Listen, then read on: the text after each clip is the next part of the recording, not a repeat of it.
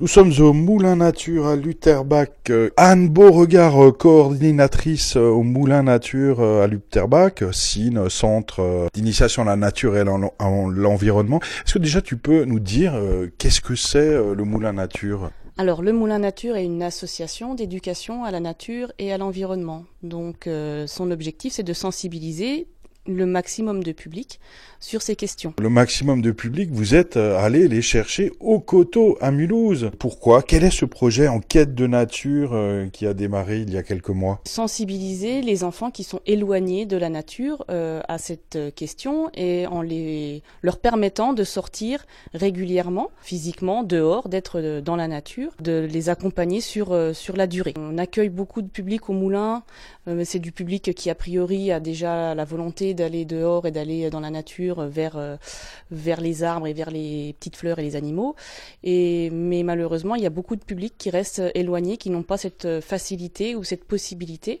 Et un des objectifs est aussi de faire euh, redécouvrir aux enfants, aussi à leurs parents, qu'à proximité de, de, leur lieu d'habitation, il y a des espaces de nature dont ils peuvent profiter et qui leur permettra également de s'épanouir. Alors c'est vrai que le manque de nature est dangereux, que euh, les enfants, les préados, les ados qui passent leur vie euh, entre l'école, euh, les écrans, et, et, qui vont pas embrasser les arbres tous les jours, c'est dangereux pour leur santé? Alors de nombreuses enquêtes l'ont démontré. Le premier à qualifier ce, manque de nature, c'est Richard Louve en 2005 qui a étudié justement les conséquences d'un manque de nature sur le développement euh, de l'enfant. Les constats sont euh, des manques de concentration, d'hyperactivité, des problèmes de développement au niveau de tout ce qui est euh, motricité fine, des enfants qui ne savent plus courir ailleurs que dans l'herbe, qui ne savent pas franchir un tronc et qui sont complètement déboussolés dans des environnements autres que que le milieu urbain extrêmement bétonné, bitumé, qui les entoure. C'est sûr que si les enfants euh, mangent des paquets de chips en regardant YouTube, ça leur fait pas forcément euh, un grand bien. Et donc, euh, au Coteau, vous êtes allé avec une classe de CM1 de l'école Pergo. Vous êtes allé quoi Vous promener dans la forêt, vous perdre dans la rivière Lille. Qu'est-ce que vous faites avec ces enfants? Alors tout le monde est revenu entier.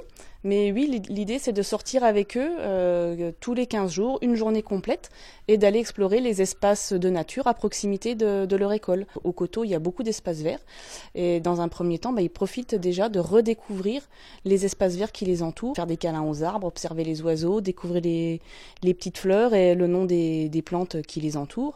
Et l'enseignant nous faisait déjà des retours que même sur le chemin de la salle de sport, les enfants étaient beaucoup plus attentifs et intéressés par euh, les choses de la nature qu'ils pouvaient observer que ce qu'il y avait euh, auparavant. Et est-ce que c'est vrai que euh, les enfants de ville en général ne connaissent plus aucun nom de fleurs, de plantes, d'animaux? Ils connaissent mieux le nom des Pokémon et des YouTubeurs que des animaux qui les entourent. Alors tout à fait, mais ce qui est intéressant et aussi encourageant, c'est que il suffit de les rendre attentifs pour que ça les intéresse.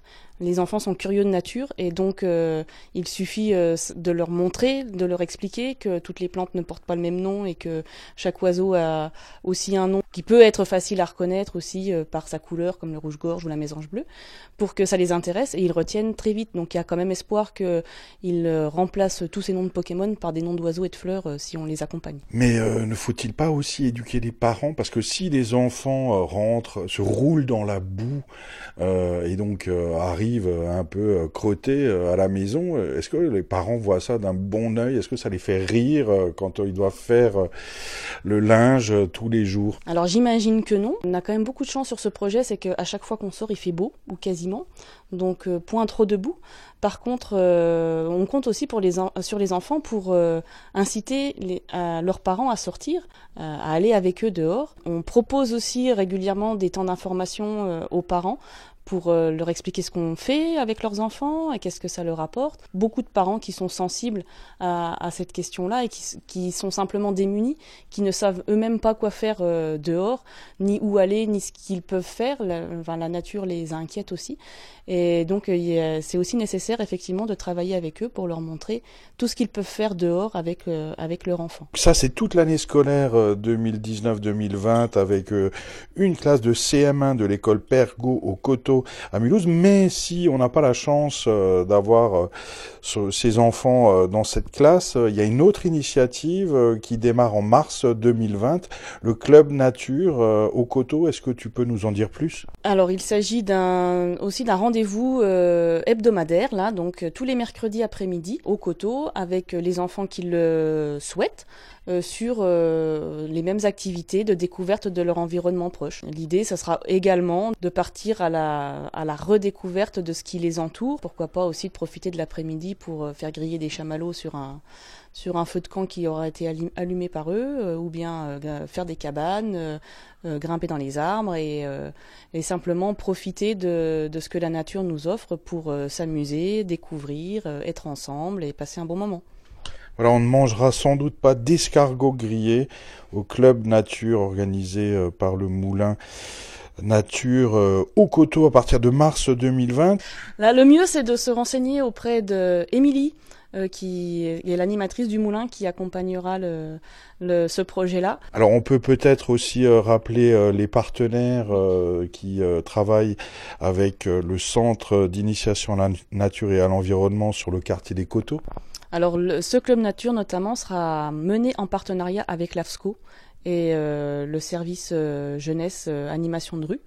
Et voilà, comme ça, il y aura, pour aussi faire le lien avec euh, les acteurs de terrain qui sont présents toute l'année euh, sur le territoire et qui nous permettent aussi à nous de toucher ces, ces publics-là. Voilà, donc euh, si vous avez envie que vos enfants sauvent les oiseaux, découvrent les arbres, plongent le nez dans les fleurs, Club Nature à partir de mars 2020 et Enquête de Nature à l'école Pergo. Pour tout renseignement, vous pouvez contacter le Moulin Nature au 03 89 50 69 50.